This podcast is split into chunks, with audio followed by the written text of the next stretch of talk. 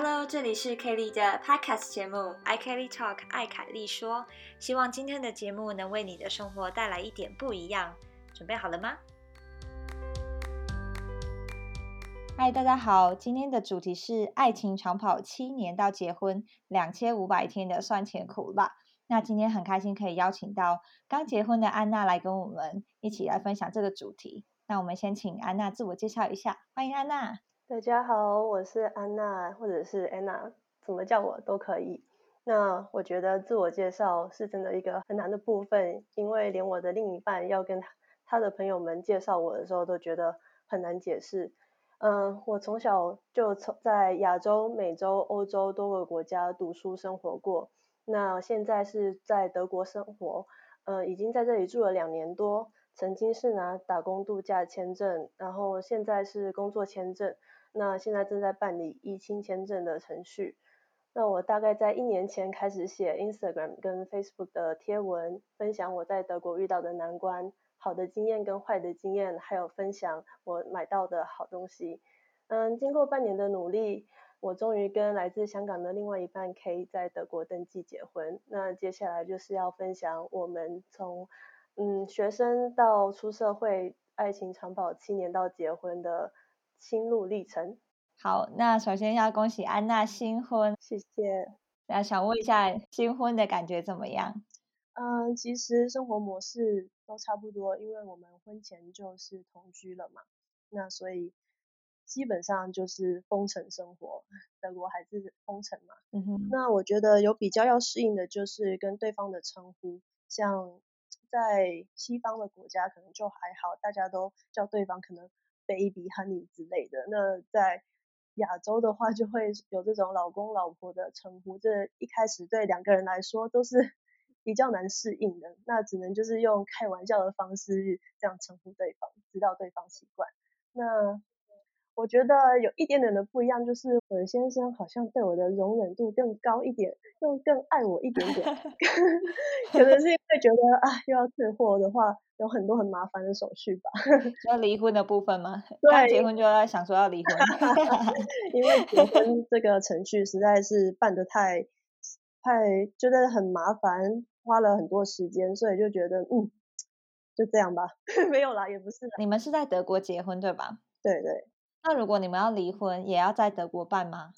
呃，应该是的。其实我没有真正的去研究过，但是因为之前在办理结婚的时候有询问朋友很多经验，然后有跟他抱怨说我在办这些文件的时候遇到了哪些嗯不顺利的情况的时候，朋友就说，对，真的结完婚之后真的要好好珍惜这段。婚姻，不然你离婚的时候，这些程序又要再办一次，所以我们就一直记着这一段话。嗯，OK，那这样在德国，他把手续弄得那么复杂的话，会不会就因此降低离婚率啊？就是大家想到哦，太麻烦了吧，算了，不要离婚。这个我真的没有调查过，但是我觉得德国应该跟台湾差不多吧，就是嗯，算是比较发达的国家，离婚率跟。生育率都没有那么乐观，但没关系。我觉得，如果如果真的有一天要离婚的话，那就是呃放手，让双方都好好过就好。对，好，我们现在没有要谈离婚，我们今天要谈从爱情长跑到新婚的这个酸甜苦辣。对，离婚的部分，如果有那一天的话，我们再来 I K talk 聊好吗？你你老公现在应该在后面白眼吧？你刚刚有讲到你们彼此的称呼，你现在会叫他老公吗？那他会叫你老婆吗？有时候吧，就是调，就是想要调皮一下。那嗯，还是会回到比较习惯的称呼对方的方法，都会。那还有对于对方家人的称呼，你已经改过来了吗？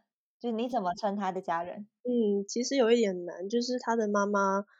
呃，因为我们就是会试训，大概一周一次，那就是结婚的当天有跟双方的家人都试训，那他的妈妈嗯就很开心，然后就直接说啊，你终于可以叫我妈妈了。那那时候我也叫他妈妈，那之后有时候就是会。讲话的时候不小心会讲错，他就不小心会说到阿姨、嗯不妈妈之类的，有时候会这种很好笑的事情。那如果是在打字的话，就会还是会比较记得，就是要打妈妈。就是我觉得就是先硬叫，叫着叫着就习惯了。对，你们在一起七年嘛，对不对？我们前面有讲到，那结婚之后，你们打算要住在哪里？虽然目前是德国，嗯，对，目前是德国。那我想应该最近两三年，或者是更久一点，都会在德国吧。不过我们也没有给自己设限，就觉得未来的变化很大。那常常我们在 YouTube 上面看到一些台湾的美食节目，也是觉得哦，好想回台湾，所以真的说不准。保有弹性也是不错。嗯，哦，那这样就牵涉到一个问题，我想要问你，你们在德国登记结婚了，那需要把文件拿回去台湾，还是说你在台湾现在是单身？嗯，对，目前我们在台湾跟香港都是单身，因为我们都还没有机会回去。那其实我们有考虑过回去之后要不要也在当地自己的家那边登记。那目前的想法是觉得不太需要，因为我们没有在那两个地方长期的居留。所以除非之后，比如说真的要搬回台湾了，那再来做这个程序，是吗？对，目前是这样的打算。那我有点好奇，你们在呃结婚之前，你们就有先一起生活过了吗？还是比较多是远距离呢？嗯，其实我们在一起的七年内，我们有试过不同的呃生活方式，比如说刚开始呃有一年的时间，可能有半年的时间我在我家那边有一个实习，然后后来半年时间在他家那边有一个实习，那我们两家之间大概是台中到台北坐车两个小时的距离，那可能就呃有时候会我就。在我家那里实习的话的时候，我周间就住在我家，周末去他家。但是我在他家那附近实习的时候，就是反之，就周间的时候住他家，然后周末可能就会一起回家。那后来，呃，因为我是在他的香港的学校交换的时候跟他认识的，后来我必须要回到我自己的学校，在美国那边继续我的学业。那我们也。因此远距离了三年的时间，那这远距离的期间大概是一年会见个两次面左右吧，就是寒暑假的时候。嗯嗯。那后来我们在德国就算是一直就是住在一起两年多，然后现在封城时间就是二十四小时。现在反而觉得有点太多，是吗？呃，就是还好，因为我们住。住的地方是有一个客厅跟一个睡房，那两个人可以分开在不同的空间做自己的工作跟读自己的书，所以就觉得 OK。对，真的是需要多一点空间。那你刚才讲你们呃这七年的关于有没有一起生活这个过程，我我有一个问题就是啊，所以他是香港人，可是有在台湾居住，是这个意思吗？呃，其实他没并没有长期的在台湾居住过，他比较长就是寒暑假的时候跟我一起回来台湾呢，就是用寒暑假一个月到两个月的时间，就是这样去玩台湾吧。我比较长啊，对了，之前我说的我家，其实我家并不在台湾，那时候我的家人住在广东，对对对，所以就是两个小时的车程，嗯啊，OK。好，了解。所以，我因为我刚才以为是你们两个都在台湾还是怎么样。好，现在了解了。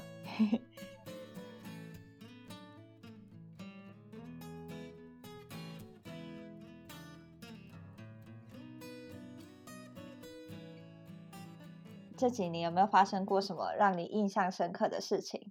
有发生过很多事，但是其实我记忆力不太好，而且我好像比较容易记仇。不过还好我们有一个云端相簿，然后我们也有印出一些照片，做成一个纸本的相簿，所以有让我稍微 对，所以说所以有稍微让我回忆一下之前我们都有什么美好的回忆。那首先就是我们以前就是都在香港的生活的时候，那种校园生活嘛，学生就不舍得花太多的钱去一起约会、娱乐什么的，我们就会常常周末的时候去登山，然后登山也不用花太多钱，就是花个车钱到了你要登山的地方，那你就花好多个小时，甚至六七个小时的时间，两个人就在一起聊天，就一直走，一直走，一直走。对，那我觉得是还蛮特别的回忆，也从中更认识香港。那还有就是，嗯，我们远距离的时候，那时候我们呃，香港跟美国的时差，然后后来又是一个人在德国，一个人在台湾，那这种非常大的时差，那我们还是就是坚持，应该至少每天都有跟对方联系一次。那我们寒暑假的时候也会见面。那曾经就是我从美美国回台湾过寒假的时候，那他那时候在香港工作，他就在周末礼拜五下班之后就飞 飞来台湾是个惊喜吗？有跟你说吗？呃，有一次有，有一次是有一个小惊喜，我有一点忘记了，是他完全没有跟我说他要来，还是他提早了，没有跟我讲他提早，然后他就跟我妈妈联系，那让我妈妈去接他，然后他就突然出现在我家门口，但是呢，我觉得作为女朋友，我的反应不够惊喜。我就是呆呆的，然后就问他说：“哎，你怎么在这里？”然后就让他非常的沮丧。我觉得他应该会记仇一辈子。好可惜，他那个应该是要求婚的桥段吧？就是做这种惊喜，还跟未来的那个岳母先联络。可惜求婚的时候没有这么惊喜，就是已经先提前做了这些惊喜的东西了。那我刚才呃听到你说远距离的部分，你有在就是。台美远距离还有台德，对吧？嗯，台港港美台德，港美台德，那个港美的这一段是他在香港，你在美国，没错。然后台德是你在台湾，他在德国，没错。两个模式的时差是不一样的。你觉得港美那一段跟台德这一段相比起来，哪一种的时差是你们当时候比较适应的？我觉得亚洲跟美国，约尤其是纽约，呃，东岸的时差，我觉得是比较好调试的，因为就是十二个小时，要算的话也比较方便。然后就是，呃，我觉得，呃，依照我们的生活习惯来说，要聊天的话也比较好找时间。那相对的，亚洲跟德国的就大约六七个小时的时差，我觉得反而有时候会比较难。那那时候我在台湾要工作，他在。德国是个学生，时间会比较弹性一点，所以就变成我必须要在我上班之前，几乎就是我刚起床、刚醒来，我还躺在床上眼睛睁不开的时候，我就先打电话跟他打个招呼，就是稍微聊一下。好，那你们在交往期间啊，什么时候开始跟就是各自的朋友或家人介绍对方？其实还蛮早的，因为嗯，我不知道 Kelly 会不会有听过这这些经验，就是呃。到底什么时候才算是真正的交往？其实对我跟对他来说是不一样的。对他来说，好像他觉得我们在一起的就是在一起的。我觉得我们在一起就是我们要确认，真正口头上确认我们在一起才是真正的在一起啊。对，所以他要告白这件事，对对我来说要真的上口头上的确认，要聊过这件事情。对对对。所以对他来说，我们两个人在一起的时间比我自己想的还要早。然后他也没有说把我当做另一半介绍给家人吧，我觉得就一开始就就当做是好朋友这样介绍给家人，然后就有时候会一起吃饭啊。那我的家人的话，我是有等到我们两个人有口头上的确认之后呢，才有安排一个机会让他们认识。你觉得你们在一起这么久，毕竟七年，我觉得是一个很长的时间诶。那有很多人说，七年之后，有时候感情就会慢慢淡掉，因为太像家人了。然后反而就觉得说，哎，我对他是还有爱吗？还是我们现在是像家人般的存在呢？那你有什么样的看法？呃，我觉得我们两个之间是不会有那种。感情太淡，呃，感到迷惘的那个时候，只是我自己会觉得，哦，我好像恋恋爱经验太少了，现在死会有点太可惜了。你都已经结婚了，现在讲，没有啦，开玩笑的。不过，嗯，我觉得我们两个人就是常常呃会讨论这些感情的东西，那我们也有呃一致的想法，就是其实那种长期稳定的感情，就是你要自己去。靠一些小惊喜呀，然后特意的去稍微经营，那其实就是生活嘛，细水长流。那我在这里也可以给大家一点点小的 tips，比如说我们会，嗯，有一些给对方一些小小的昵称，那可能是大家其他人听也听不太懂，那其实我们也没有在其他人面前讲过。那其实数一数，他给我给过我的昵称大概有十五个左右，那就是也不是 也不是一直都是就是十五个奖，就是这这一一大段时间几年下来大概这样子，而且就是昵称就会一直演化进化。对，你可以跟我们分享其中一个吗？刚刚说不跟别人讲，现在问你。对，所以有一点小害羞。不过我讲一个，就是比如说我的英文名字是安娜，大家都叫我安娜或者安娜，那他可能就会叫我娜娜，N A N A，就是其实没有人这样叫过我，很可爱。就是那个音调也怪怪的，一般人看到 N A N A 就是娜娜什么之类的，可是他就用一个奇怪的音调，那我就听听着听着就觉得啊，好像也没有人这样叫过。其他人，或者是这样教过我，感觉会是以后小孩如果要学你的名字，就会先先念娜娜之类的，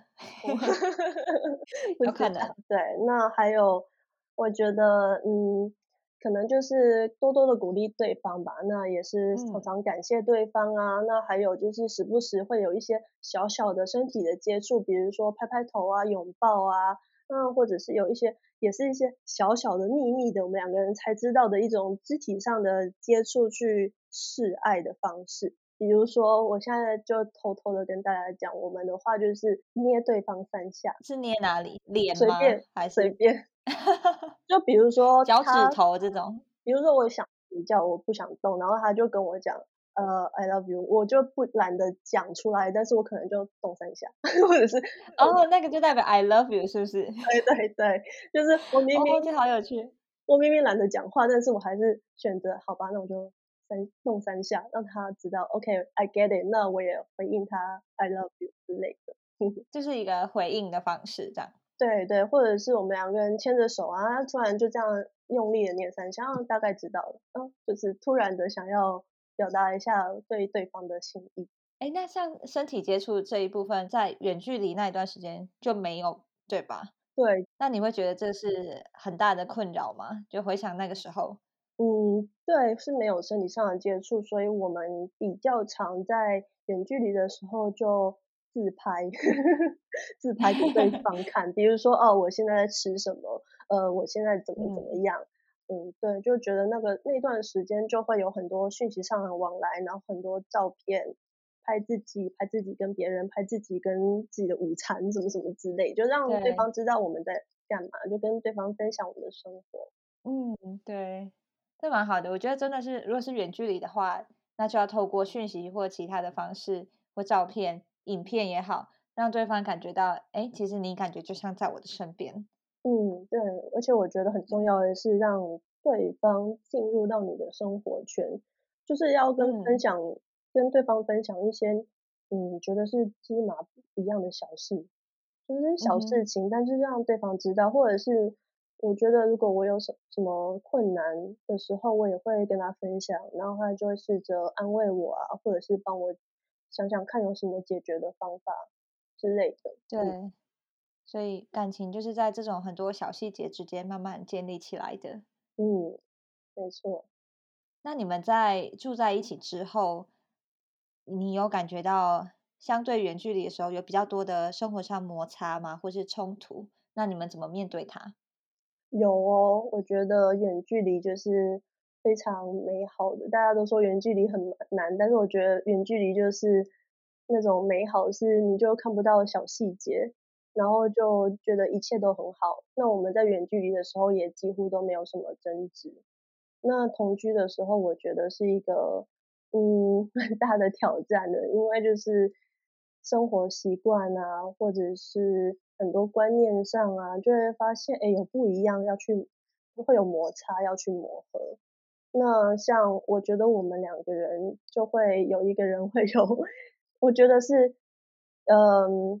我自己就会有比较不想去承认错误，就没有这种提提承认错误的勇气。那另外一个人就可能是在跟对方讲啊，你这件事做不好的时候，可能语气上就没有那么好，所以就是两个人都有比较不好的地方。那对，就是需要有很多的呃磨合。那 我觉得蛮有意思的是，他还甚至就是做了一个。道歉 SOP 的流程表给我，真的，他该不会是个工程师吧？呃，没错，这什么刻板印象？好，那可以跟我们分享一下他的 SOP 吗？好啊，我还特别把它拿出来，因为他有他有印出来给我。他刚刚有一份手册吧，就是要怎么使用 SOP 的。呃，没有，我有自己把这个 SOP 放到一个资透明的资料夹里面，所以比较不会被弄脏。哦，好正式哦。对，反正大概就是说，哦，你发我们发现有一个 mistake 的时候，你要先想一下，你现在的情绪是很稳定的，还是比较就是 you're not calm，就是想想哭、想生气什么的。如果没有的话，你就要回去把自己的心情整理好。嗯对，之后呢就要看，呃，我对这件事情有没有责任，不管是部分的责任还是全部的责任。那如果有的话，要道歉，然后就要提出一个解决的方案。然后呢，你还要看这件事情是不是经常发生的。如果它是的话，就是一个系统性的错误。那我 们就要去想一下，要怎么去预防，嗯哼，对之类的。然后又有很多的讨论，然后问题解决之后，最后呢，最后一步就是。互相拥抱，嗯，这蛮好的，互相拥抱和好这样。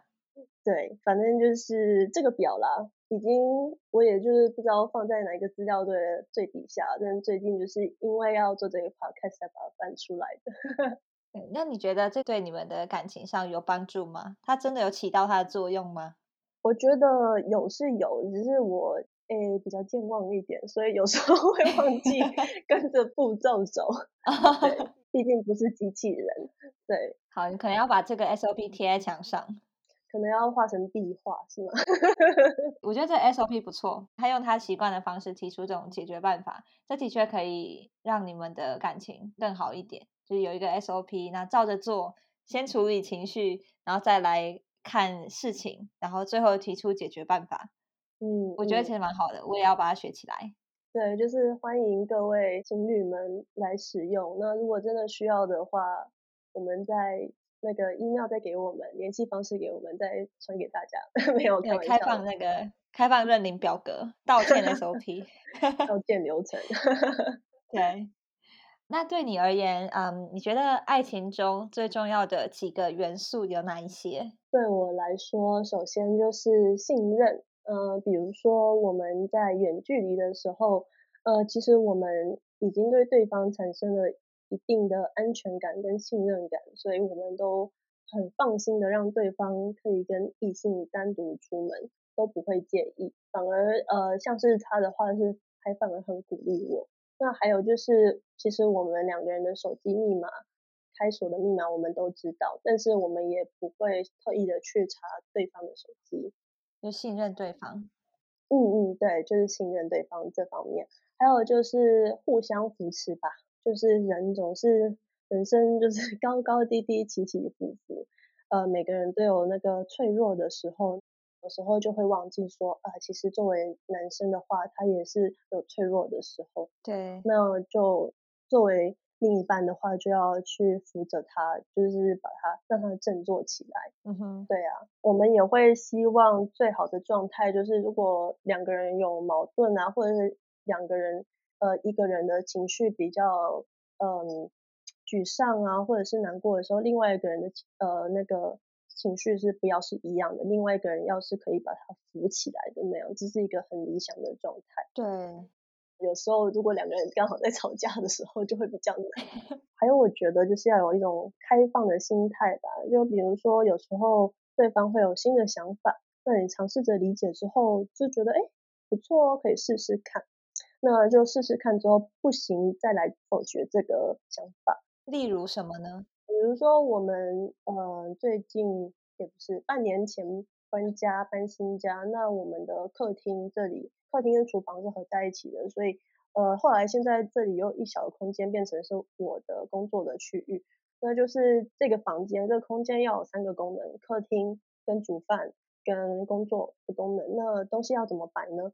就是呃常常会有不同的想法跑到呃先生的脑中，他就会觉得说，哎，我们可不可以这样子换一下位置？然后我们会不会可不可以去摆买一些架子，或者是买新的什么东西，让嗯整个视野看起来更好，空间更宽广，或者是实用性更高。那有时候像我的话，就会觉得哈，可是要搬来搬去的蛮累的。那这时候就最好就是打住这种想法，然后就想说，嗯，可以试试看呐。如果真的使用上使用起来之后，觉得嗯真的不太好，不太不太理想，再来改。还有就是先生他的工作上面，他也学习到了很多嗯新的工作方式吧，对他来说是新的，比如说 Scrum 啊，或是 Agile 这种东西，他会觉得说把这种管理方式可以带到生活中。让生活更有条理。那我一开始我可能会觉得说啊，不能就是想干嘛就干嘛嘛之类的，还要就是弄得井井有条。但是就是想说试试看吧，对啊，所以就是就是这种开放的心态，对，大概就是这样。哇，讲的太好了，非常感谢你的分享。那我蛮想要问你一句，就是人家说婚前跟婚后是不一样的。那有一句话叫做“婚姻是爱情的坟墓”。你同意这一句话吗？其实婚前跟婚后不太一样，这件事情我们还不能完全的体会到，毕竟我们才结婚大概一个月左右。不过，呃，婚姻是爱情的坟墓这句话，呃，我没有完全的因为这句话而认同这句话，但是我自己曾经确实是对婚姻有恐惧的，比如说，因为我周围的比较长辈的，呃，他们。的婚姻可能都没有很顺遂，那我就会觉得哈，那为什么要进入到一个婚姻里面？就是好像也没有比较好啊。但是其实呃后来再想想，就会知道你一个长期稳定的感情，就算不在一个婚姻的框架底下，也不可能是一帆风顺的。对，就是。对，所以我们就会有非常多的讨论啊，对婚姻的想法啊，然后结了婚之后啊，很 很多的想法，有有没有小孩啊，什么什么之类的。那我们两个人，我觉得我们两个人的想法也可能比较前卫一点吧。我们会讨论很多事情，那我们的自己的想法可能是会觉得说，婚姻就不是永久的，那有可能会改变什么的，我们都不拒绝去讨论这些东西。那我们会讨论很多很对我们来说是很特别、很前卫的关系、感情关系，比如说开放式关系啊，或者是呃，突然可能我发现我不只喜欢男生，我还喜欢女生之类的这种想法，或甚至是说以后嗯会不会想要领养小孩这些比较前卫的想法，对我们来说都是还蛮经常去讨论的。所以对你来说，你不会觉得说婚姻就是。在爱情方面的一个尽头，因为它还是有可能可以改变的，所以对于离婚啊什么的这些，如果真的有那一天，你也不会拒绝。嗯，对，就是不会说的死死的婚姻就是永远就是一辈子什么什么的，这些我们比较少，我们也比较不这样觉得。嗯嗯哼，OK，那如果如果邀请你为你的理想的爱情下一个注解？你觉得它会是怎么样的？嗯，我觉得其实爱情本身就是很有有很多样貌的，嗯，有很长久的爱情，也有那种短暂的不一样的形式的爱情吧。那对我来说，嗯，长久的稳定的爱情就是中间会有很多的改变，那两个人有很多的要成长，然后会有磨合。还记得我们在德国结婚的时候，那个结婚帮我们结婚的官员，他有讲这句话。好，他讲的是德文的，但是我们有中文翻译，所以我们知道他在讲什么。你要跟我们分享吗？对对对，他就是说，呃，你们两个原本是走在不一样的路上面了，之后呢，要往同一个方向走，走在同一条路上。那其实，对，听到这句话的时候，我们两个人。心里面都默默的蛮感动的，就觉得说，嗯，的确是这样。那也就是生活上会有一些不太顺心、不太如意的事情，我们就一起处理、一起面对，好好的解决问题。那其实我们也会觉得，与其说是夫妻，我们更喜欢说我们是对方的队友，互相鼓励、互相 cover。然后做错什么事情就指正一下。在那个结婚的过程中，你自己个人的对于生活的感受有什么样的影响？对，就是办结婚手续，它其实我们不知道花六个月，那就是很多的等待，花非常多的钱，然后又要消耗非常多的精力，因为就是办文件啊，然后我们可能要早起啊什么的，联系各个地方的机构啊什么的，那这时候体力消耗、精力消耗之后，会觉得心情不太好，然后两个人情绪都不太好，但是这个时候就要想到说，哎，we are a team，我们要一起克服这个东西。啊，就是你们是队友，对，不要起内讧。那有时候我们两个人之间可能就会，呃，对方或者是有一个人突然就脾气不好，没没什么耐心，那另一方就要去想看看啊，仔细观察他最近是不是压力比较大，是不是事情很多，让他睡不好，哦，可能甚至还做噩梦，那你是不是就可以想办法怎么样去帮助他，让他呃可能。你没有办，你没有办法。如果我没有办法把他的压力解除掉，如果是工作上的压力的话，那我就想想办法，看怎么可以让他比较好睡一点啊。比如说，嗯，有没有什么舒眠茶啊，或者是让他营养均衡一点啊。那压力大的话，呃，按摩一下肩颈按摩啊，大家都喜欢。然后就是多喝水啊之类的。对，就是多关心。多仔细观察，哇，还蛮不错的，跟我们分享了很多，就你对于你们爱情长跑七年到结婚这之间的一些酸甜苦辣，还有你的小秘诀。嗯，希望对大家来说有很大的帮助，或者是有共鸣。对，一定的，我听完觉得就很开心你今天的分享内容，然后有一些，尤其那个什么道歉 SOP，我要学起来。之后如果有吵架的话。我把 SOP 拿出来，说从现在开始，我们就要遵照这个 SOP。没错，可能把它设为就是对方手机的那个解锁画面，就一打开就看到 SOP。这样 之后就会直接就内化到他脑子里，永远忘不了这个 SOP。没错。好，OK，嗯，安娜最后要不要跟我们分享一下你最近在准备些什么？嗯，最近在我的 Instagram 还有 Facebook 就是一直在更新呃德国结婚登记的这个心路历程吧。然后我之前嗯大概在三月份的时候有办一个活动，就是写信交笔友的活动。那我觉得大家都还蛮喜欢的，参加者的反应都还蛮不错的。所以其实我想蛮想再办一次。那希望新的一次可以就是扩大范围，之前只是。限定在德国之内，那之后希望可以扩大到 maybe 欧洲范围。那就是希望如果大家有兴趣的话，可以就是跟我讲一下，让我知道大家很期待，那我就更有动力去做这个活动。我觉得那个写信交笔友活动真的蛮好玩的。我我跟大家讲一下，我那时候有参加安娜这个活动，然后呃每一个人当时是这样，我有收到安娜会给我我要写信的对象，就我会有一个笔友的资讯。然后我就写了一封信给他，然后我同时也会收到某一个人写给我的信，然后我可以在读完之后看怎么样，我可以选择要不要回信。然后我记得我写信的那一个人，我写给他之后，他很快就回我了。然后他还他除了回我信啊手写信之外，他还做了一个小礼物，是他用书法写的一个小书签。然后那时候刚好因为。现在封城都在看书，然后刚好缺一个书签，然后他字又很漂亮，我就哦好开心哦，这这是参加这活动才有的收获。对，所以如果大家想要参加这个活动的话，可以在待会 podcast 下面的资讯栏也会有安娜的联络方式，大家可以联络她，然后告诉她，哎，你想参加那个写信交笔友的活动等等。嗯，好，今天就到这边喽，大家拜拜，谢谢，拜拜。